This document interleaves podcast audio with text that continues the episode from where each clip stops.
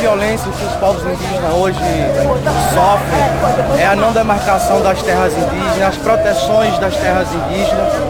E essa violência institucional onde o Estado brasileiro tenta a todo custo violar, inclusive, os nossos territórios, inclusive territórios que já estão demarcados.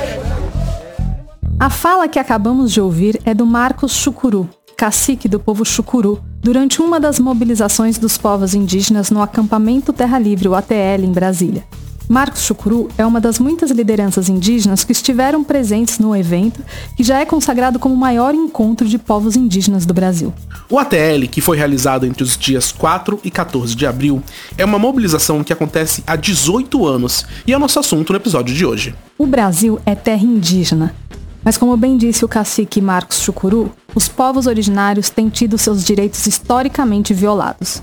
A falta de ação do governo brasileiro e o ataque a essas populações tem fragilizado os territórios e aberto caminhos para a invasão de grileiros, garimpeiros, madeireiros e outros criminosos. Por isso, ocupar os espaços de poder é uma das estratégias para defender a própria vida e lutar pela floresta em pé.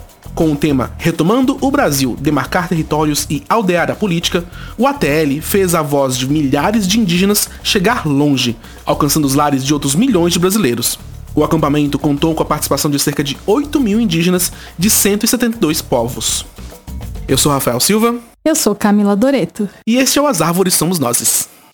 E as árvores somos nós. O quê? Árvores somos nós. As árvores somos nós. As árvores somos nós. O podcast do Greenpeace Brasil. E para entender sobre a mobilização dos povos indígenas em Brasília nessas últimas duas semanas, vamos conversar com o Francisco Bianco, do povo Axaninca, uma das lideranças da aldeia Pilcha da terra indígena Campa do Rio Amônia, no Acre.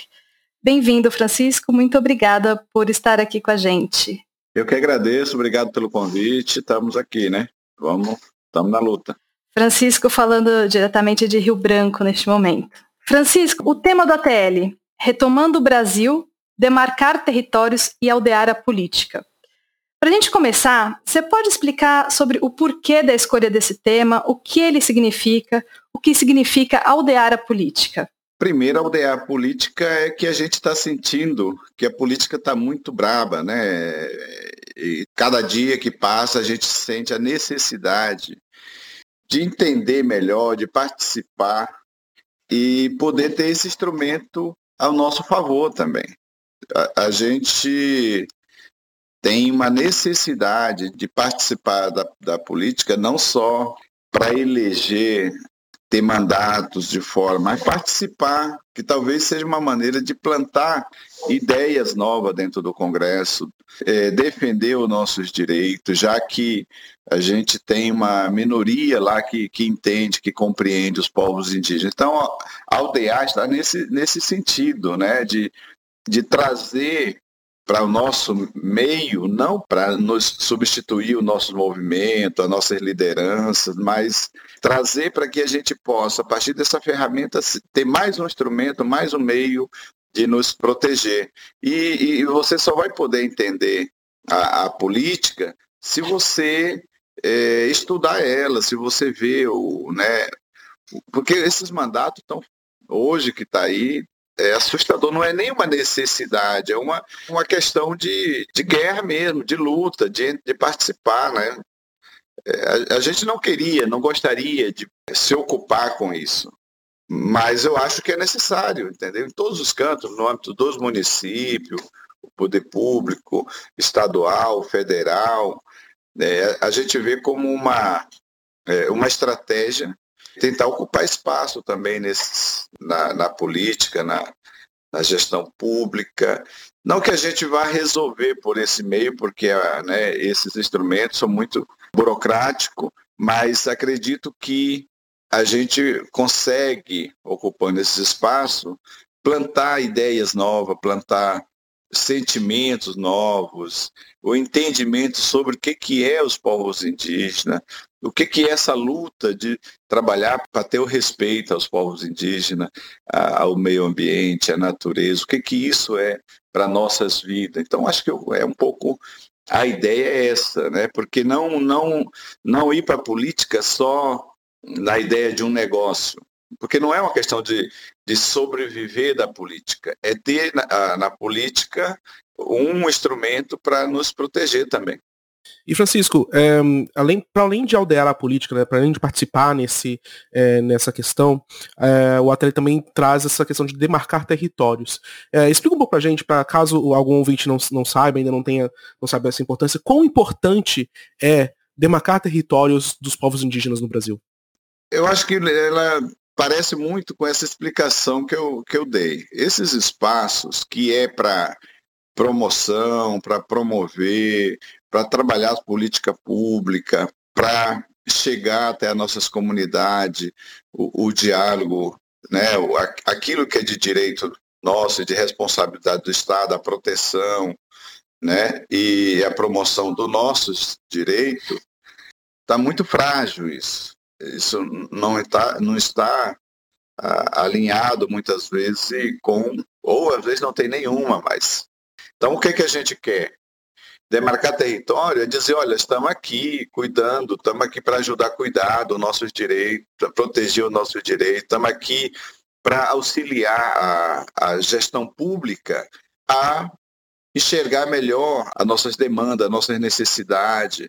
Então, está é, nesse caminho demarcar território está você ocupar espaço onde possa influenciar no sentido de sensibilizar, no sentido de cobrar, no sentido de estar ali atento ao que está acontecendo. Hoje a gente tem uma minoria, vou citar aqui no, no Congresso, uma minoria que dialoga com a nossa pauta. Tudo que botar no Congresso hoje, a gente, é, para votação, a gente perde. Até uma PL aí que é para detonar com as terras indígenas, acabar com a, com a floresta, acabar com o nosso meio ambiente, está é, tá passando, está né? Tá sendo aprovada. Então, é, é, nesse sentido. A política pública, por exemplo, a gente tem é, a, a, FUNAI, que é um órgão oficial do governo, que é para trabalhar a proteção, né, a promoção dos povos indígenas, a garantia de direitos dos povos indígenas, inclusive orientar o próprio Estado como um todo nas políticas públicas, que tem demonstrado aí, tem se posicionado é, com uma, um grau de, de perigo para nossos direitos, né? E isso é muito sério para a gente. Então, demarcar território também está nesse sentido, não é território físico, terra física. É, nós estamos falando no sentido de demarcar espaço né, também de orientar o Estado, de sensibilizar o Estado, de dizer é, os caminhos que a gente tem que andar para chegar, para atender de fato a, nossa, nossas reivindicações. Francisco, a gente quer te convidar agora para ouvir o áudio de uma liderança, a Sônia Guajajara, que é coordenadora da PIB, Articulação dos Povos Indígenas do Brasil, que também conversou com a gente sobre as dimensões desse processo de aldeamento da política diretamente lá do ATL. Vamos ouvir juntos. Então, né, a gente acaba aqui de estar dentro, de, na frente dessa casa do povo e nós, mais do que nunca, enxergamos isso, uma possibilidade para que a gente possa estar dentro.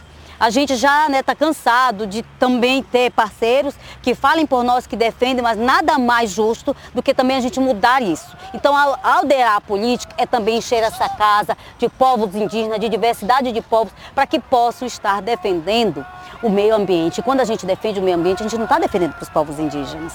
A gente está defendendo para a humanidade, para o planeta. Então, cada vez mais é importante que, que a sociedade acredite né, acredite nos povos indígenas, acredite na luta que nós fazemos, que não tenham ódio dos povos indígenas. Ao contrário, entendo que o que nós fazemos é defender o sistema climático, é defender o planeta. E defender o planeta não é só os povos indígenas, é defender para as futuras gerações que virão. E nós estamos falando do, da humanidade. Então é isso. Eu acho que aqui dentro de, quando a gente fala aldeia política, é isso. É estar dentro dessa casa defendendo os direitos dos povos indígenas, mas também o direito coletivo dos mais vulneráveis, né? E também da sociedade em geral. Então a gente falar de uma pauta ambiental, a gente está falando da sociedade em geral, não apenas da, dos povos indígenas, das populações tradicionais, mas de um todo, de um mundo, de um planeta e de um país chamado Brasil.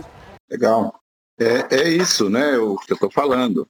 A aldeia política está nesse sentido, de ocupar espaços para que a gente possa plantar ideias novas, consciência, é, mostrar o que a gente está fazendo e a repercussão desse nosso modo de vida para a humanidade, para o planeta, para todos. Então, não é que a gente está ali porque quer, quer ocupar um cargo só por ocupar. Eu acho que a, a ideia é fazer entender dentro desse espaço de que que é um espaço mediador, é um espaço que tem que lidar com todas a, né, a diversidade social, os interesses, mas que seja ter um equilíbrio, né? Não, não dá para você destruir o que está se construindo há décadas por, por conta de um interesse único. Então, eu acho que essa é, é a ideia do, do aldear a política, porque muitas vezes nós, comunidades, não não estamos preparados para lidar, nos preparamos ao longo do tempo para lidar com esses, é, com a política. Muitas vezes a gente se colocou fora para não, não se confundir na, na, né, com, com movimentos partidários e sempre como um movimento indígena, mas há uma necessidade, que eu estou falando, é de amansar tanto as nossas comunidades com relação à política, como a política também com relação às nossas comunidades, porque são estão em extremo totalmente diferente um do outro e a gente precisa é, ter esses espaços, esses instrumentos como, como né, instrumento para fazer esse debate, essa, essa defesa das nossas lutas. É, Francisco, também, esse chamado para aldear a política está sendo reforçado em um ano que a gente também vai ter eleição para presidente. É, e a gente viu aí, a gente está obviamente tá, há três anos com esse governo Bolsonaro, é, que é um governo claramente anti-indígena, que não demarcou nenhuma terra, né, como já tinham prometido. É, eu queria saber para você qual é o saldo do governo Bolsonaro em relação aos indígenas, é, e se esse processo de aldear político também é uma reação a esse projeto do, do governo eh, federal? Com certeza. Eu acho que a gente não, não estaria em movimento como a gente está. Né? Nesses últimos dois anos tem, tem sido muito forte a presença nossa do movimento a nível nacional é, e local também.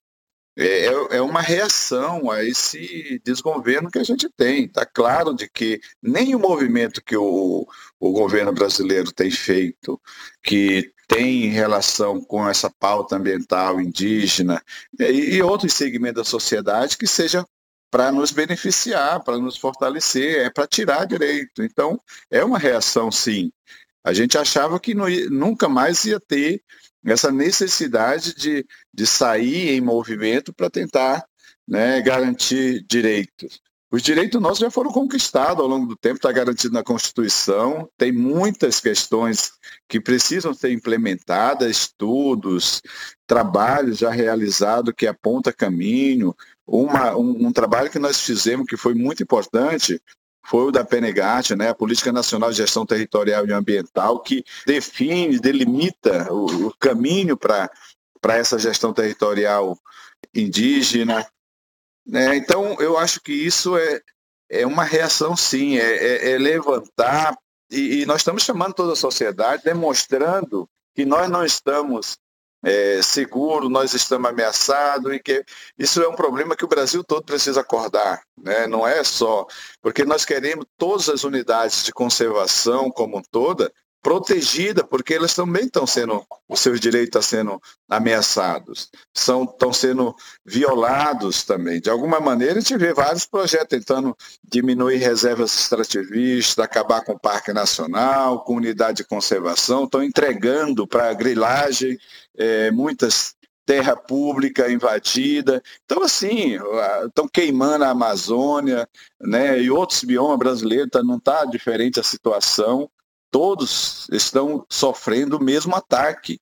Então, o desequilíbrio vai ser muito grande, né? Recuperar isso vai precisar de muito tempo. O Brasil não precisa disso. Talvez a gente não estivesse nem preparado para enfrentar, achando que estava tudo bem, tudo, né? Tudo tranquilo, caminhando para uma, uma sociedade mais justa, é, um ambiente protegido, né? A, a, uma vida é, sem maldade.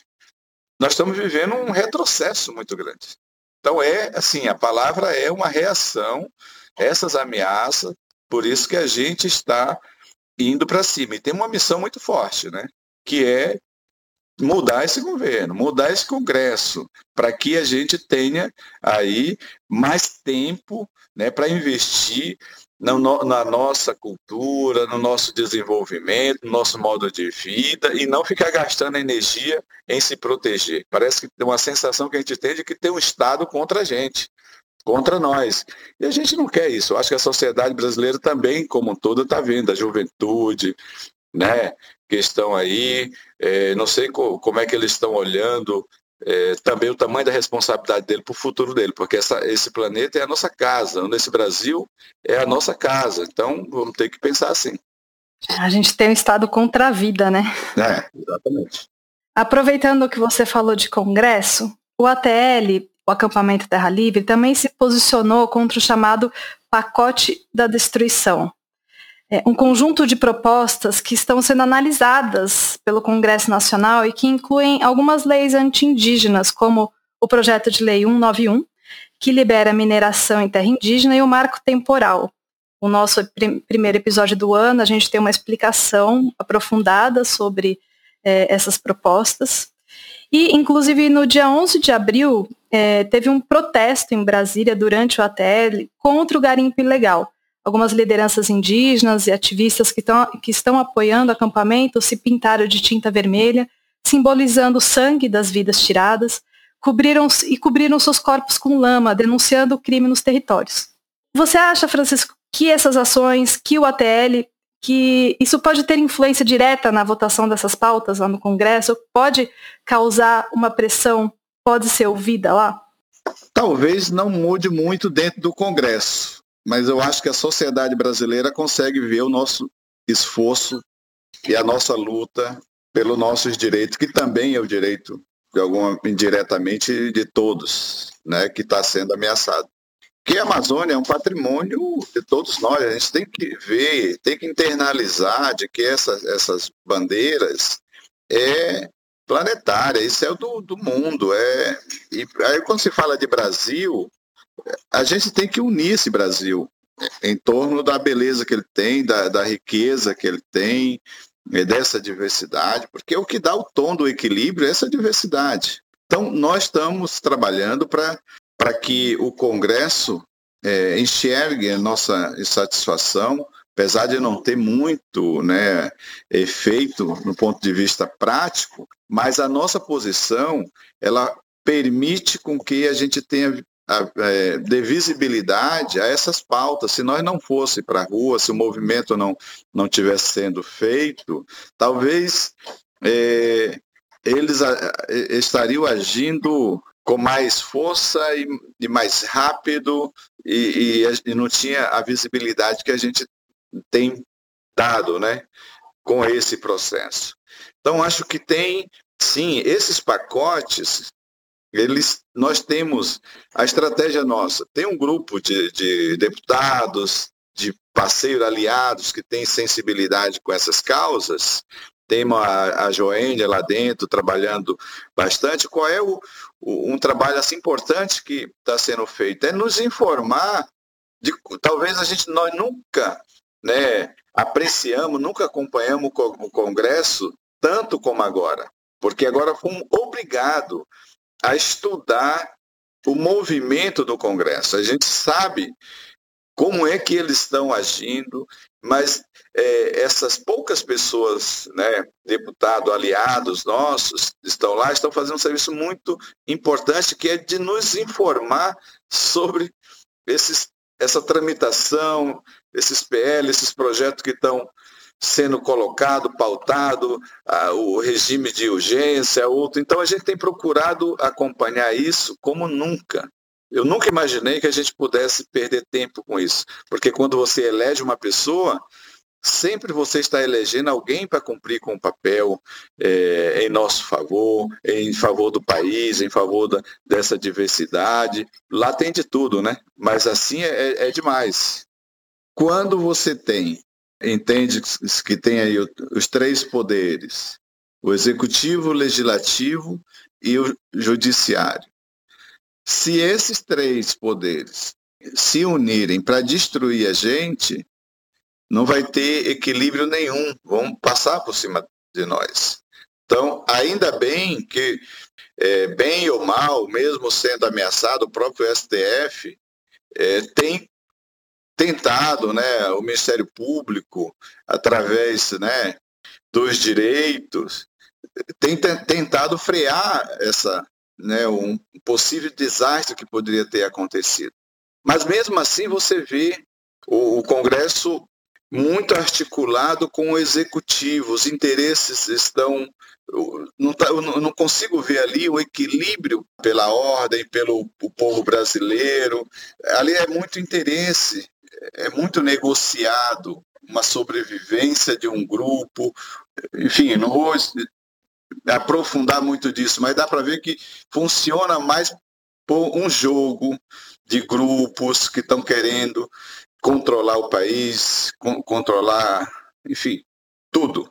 Então, a, essas, essas PL que tem, é, né, esses projetos que são que estão aí tramitando, né, por exemplo, a questão do marco temporal, eles reúnem tudo que eles podem entender que vai é, causar mesmo um desastre nas, na vida, e está bem escancarado isso, na vida dos povos indígenas, até e, e, e, e, tenta aprovar isso, tenta colocar isso, e mesmo sem isso ainda se concretizar como lei, como a ação das pessoas já estão baseadas em cima desse, dessa intenção de destruir os povos indígenas. Você vê agora no Yanomami como é que está né, o, o garimpo. Isso é um absurdo. O Estado não tem força para enfrentar ou é uma estratégia do Estado só dizer que está fazendo alguma coisa e não está fazendo? Porque eu não acredito que o, que o garimpo, é, ali a mineração ilegal, vai estar ter mais força do que o Estado. Estão morrendo, gente, estão armando comunidades, para se brigarem, né, se enfrentarem. Eles usam tudo que, que é ruim para tentar atingir, desestabilizar né, as nossas comunidades. Então, assim, eu, eu, eu não vejo ontem, né, acho que foi ontem numa reportagem, onde uma explicação aí, né, da, da FUNAI ia dizer, não, isso aí é porque veio muita gente de fora. Ou de, imagina, né, um órgão oficial dar essa justificativa para a gente que não vê gente de fora, vê gente não sei da onde e está se apossando. Daqui a pouco vão tomar o Brasil? Qual é a ordem que esse Estado tem com relação né, o, a, a, a segurança que, que, que esse Estado dá para o seu povo, para a sua nação? Então, assim, está nesse nível e a gente se sente cada vez mais desprotegido, né? o, o Estado está muito ausente e quando aparece, é, vem com essa conversa. Então acho que a gente precisa mudar muita coisa. A gente está vendo quatro anos aí, quase quatro anos desse, desse jogo político é, horrível contra os indígenas. É, e Francisco, a gente também viu, né, um dos pontos altos da mobilização no ATL, aconteceu no quarto dia do acampamento, né, quando a gente teve algumas delegações dos, de povos marchando até o Ministério da Justiça, que é onde tem a FUNAI, é, para entregar o abaixo assinado é, do Greenpeace, o Basta de Violência contra os Povos Indígenas, que teve aí mais de é, quase meio milhão de, mais de meio milhão de assinaturas, que é basicamente uma resposta da sociedade mostrando, olha, nós não concordamos com esse discurso, essa narrativa, esses ataques ao, aos povos indígenas. É, eu quero saber de vocês é, se, primeiro, tem, tem alguma expectativa de ter uma devolutiva da, do Ministério da, da, Justiça em relação a isso? E qual é a importância de iniciativas como essa, de pressionar é, o, o, Estado, da sociedade pressionar o Estado, para que eles protejam realmente, cumpram com o seu dever? O instrumento Estado, ele tem uma, uma cartilha a seguir. A Constituição Federal orienta né, e define o que cada um tem que cumprir. Porque o Estado não é dono, aqui não é uma colônia, não é uma, um quintal de. Então ela não deveria funcionar assim. O presidente, um dia desse, foi homenageado com uma, uma medalha do mérito aí do indigenismo. Isso aí é um absurdo. E foi pelo ministro da Justiça essa, né, essa condecoração foi feita. Olha em que nível que a gente está. Então só aí já dá uma, né, dá uma, uma resposta para essa pergunta, porque Possuelo foi lá devolver num protesto justíssimo. Eu devolveria também se eu tivesse um dia sido condecorado com esse, esse mérito, né? Da... Não vou aceitar isso. É daí para pior. Então não dá para confiar. Você vê a, a educação, você vê. Então não é só uma questão com os povos indígenas. Claro que a gente né, precisa focar na nossa agenda, mas é, é, é um, é, o desastre é como todas as áreas. Nós estamos pagando um preço muito alto. Bom, Francisco, acho que é isso. Muito obrigado mais uma vez por ter participado aqui do nosso podcast.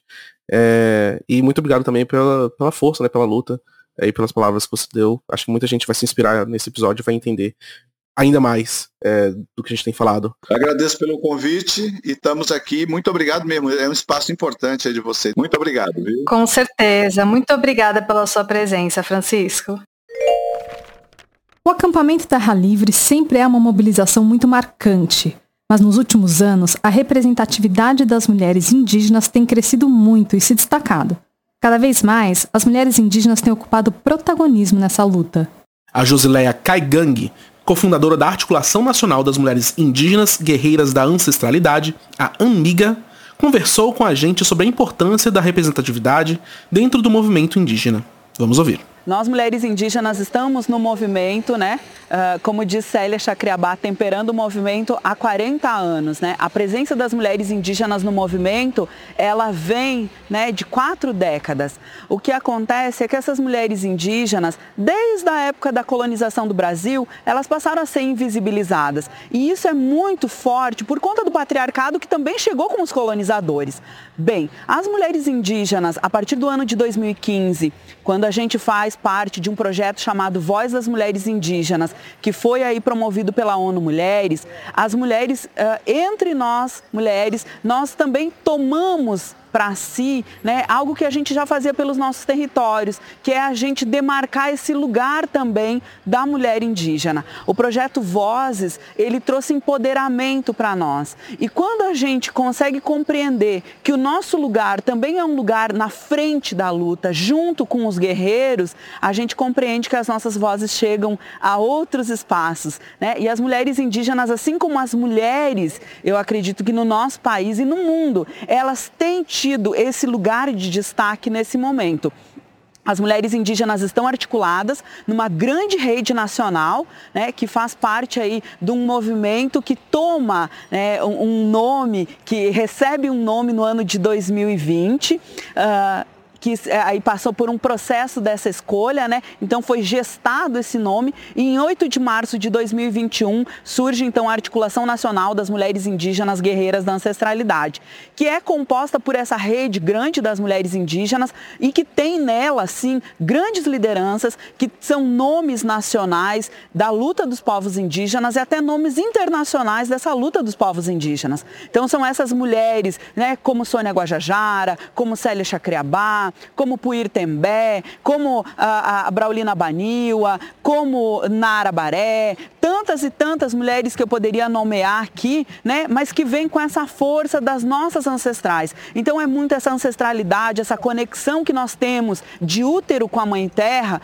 né? Essa conexão que nós temos de ver o nosso território como um território que é nossa mãe, que nos fortalece, que nos pega no colo nas nossas lutas, é que a gente tem fortalecido essa grande rede. E quando uma está com dificuldade, a outra está lá para alcançar a mão, para que a nossa corrente tenha elos fortes. Então, as mulheres indígenas hoje, elas estão trazendo não só a voz, não só o seu corpo, mas corpos territórios de uma coletividade. Nós somos corpos coletivos, vozes coletivas para lutar pelo, pelos nossos territórios, pela demarcação das nossas terras, pelas biodiversidades, mas principalmente pelos nossos Yangre, que são os nossos espíritos que fazem parte da nossa vida, que fazem parte dos nossos povos e que vivem naqueles territórios que muitas vezes estão ameaçados, ameaçados ameaçados com os madeireiros, ameaçados com as mineradoras, ameaçados com o arrendamento ilegal que querem fazer nos nossos territórios. Lá no sul do Brasil, eu, eu venho de uma rede de mulheres também e a gente vê o quanto o agronegócio é perverso com o arrendamento das nossas terras, com a divisão que eles fazem nos nossos povos, para justamente né, é, é, tirar de nós essa força que nós temos de luta. Então, muitas vezes nós mulheres indígenas somos essas mulheres que vamos fazer aliança, vamos costurar politicamente, né, também com os guerreiros, também com as nossas lideranças, para que a gente tenha uma voz única na defesa da mãe terra, na defesa da vida, que é isso que importa para nós e que não é só para nós povos indígenas, mas é para tantas e tantas outras pessoas, para a humanidade, né?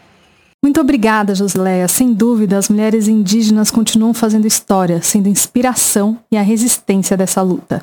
E se você quiser saber mais sobre como foi o OTL, pode ir lá no nosso canal do YouTube que publicamos diversos materiais sobre o acampamento. E aproveitando, vamos deixar um enorme agradecimento aqui para nossa equipe que foi para Brasília e também ajudou na realização desse episódio. Valeu, gente! E antes de encerrarmos, Vamos ler alguns comentários que recebemos sobre o episódio anterior, em que falamos sobre como as cidades devem ser adaptadas para a crise climática. Vamos lá. A Janete Correia disse: Isso deve ser um problema governamental, pois é a população que sofre com tanta mudança climática. Se governo e população se unissem, chegaríamos a um consenso sem agredir o meio ambiente e diminuindo todas as catástrofes acontecidas e evitando as que podem acontecer. É isso mesmo, Janete. Tem, temos que pressionar o governo. E a, aproveitando aí para dizer que a gente tem no ar uma petição, decrete emergência climática, que pressiona os governadores dos estados a decretarem emergência climática e a colocarem em prática ações que evitem novas tragédias. Isso, muito bom. A Vera Lúcia Marques mandou também o seguinte comentário. É, ela falou que, tá, que é muito importante fazer esse trabalho coletivo e escreveu: Eu queria estar governando um Brasil e fazer uma campanha com todos os governantes, municípios e toda a população para enfrentarmos as, os problemas climáticos e plantar árvores em todos os lugares. É isso aí, muito obrigado pelo comentário, Vera Lúcia. E se você que estiver ouvindo agora quiser deixar sua opinião, enviar um recado sobre o tema do episódio de hoje, que está chegando ao fim, entra lá no nosso site ou envie um e-mail para social.br@greenpeace.org. A sua mensagem pode ser lida aqui no nosso próximo encontro. Então é isso, gente. Muito obrigado por todo mundo que ouviu e até o nosso próximo episódio. Obrigada também a todo mundo que contribuiu com esse episódio, especialmente a nossa produtora Lu Sudré.